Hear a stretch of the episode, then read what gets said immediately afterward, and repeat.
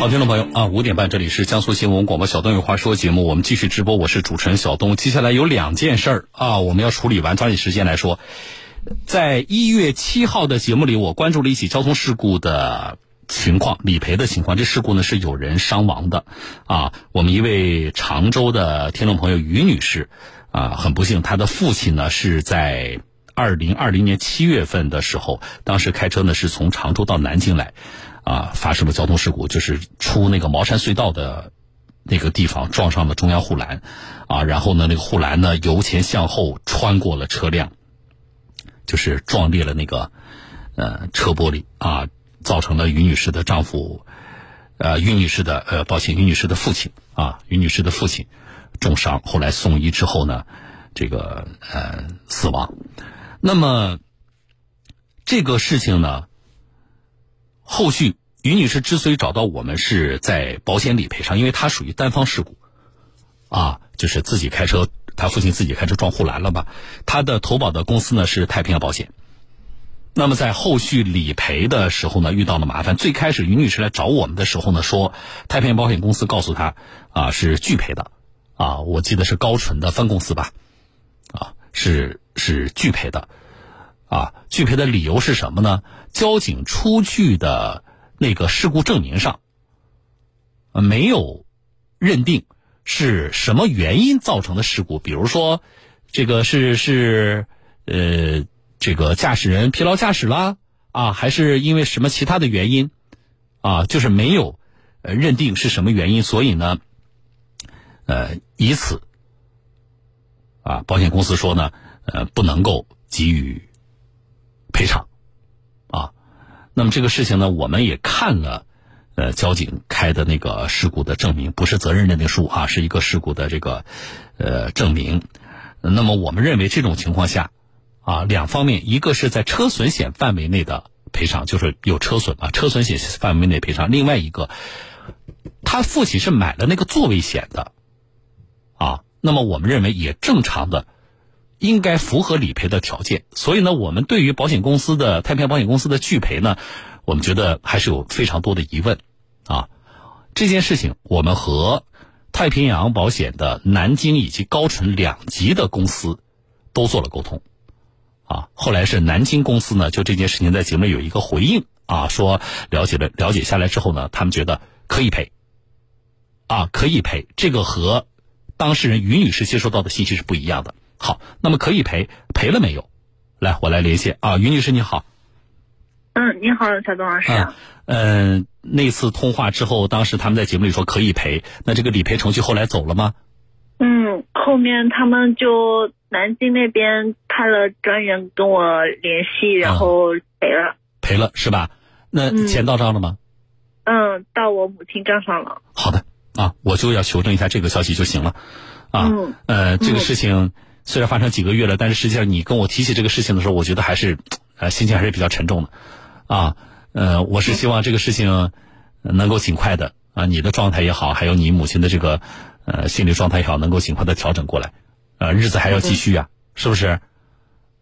啊，嗯，对，嗯，如果有什么其他的这个生活上的困难的话，你还可以找我，好不好？嗯嗯，好啊，好好，那就行了啊，钱拿到就可以了，我就我就是确认一下这个事情啊。嗯嗯，好，谢谢。哎，不谢，好，我们再见啊！祝你生活愉快啊！嗯，好，谢谢小东老师。哎，不谢，好，再见啊！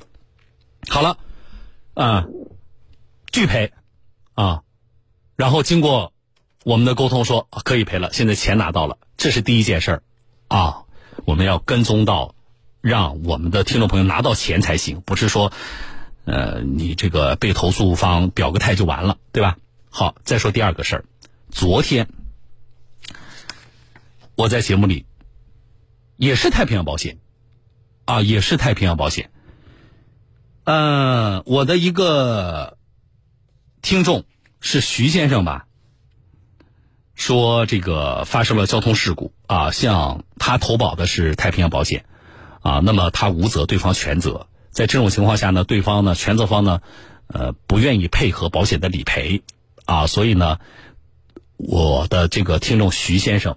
要向他投保的太平洋保险公司呢走代位追偿的程序，啊，那么这种情况呢，它主要是财产损失嘛，不涉及到人伤部分，所以呢，我们也认为他是可以向他投保的保险公司走这个代为追偿的程序的。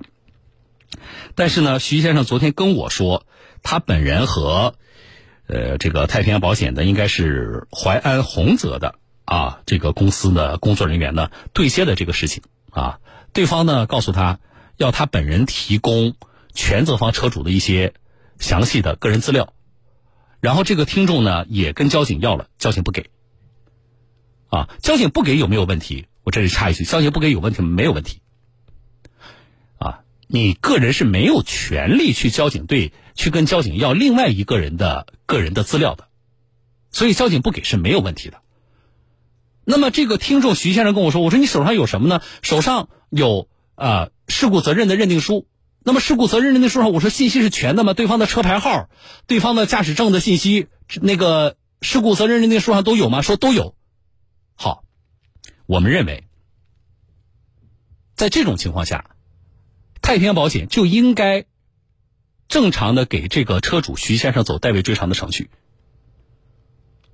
并且从我们实际的大量的案例处理来说。各家保险公司，我们接触到的各家保险公司也都可以正常的，像这种情况都可以正常的给车主啊投保人启动代位追偿的程序。而就太平洋保险来说，这是我在过去多长时间两个月的时间里吧，第三次处理太平洋保险公司同样的情况，前两次也是这样情况。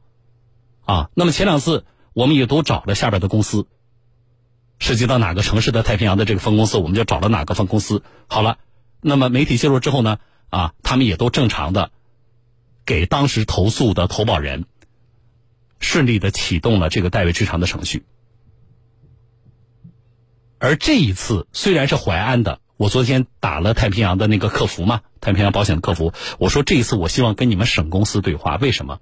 我不能一座城市的一个小公司或者一个地方一个地方的，我们去确认这件事情。啊，我想知道太平洋保险在江苏就这类情况，你们公司到底是怎么规定的？很多太平洋保险的投保人，我的听众也都在问这件事情。啊。这件事情直接决定大家在下一个保险周期选择投保的时候，大家要做一个判断。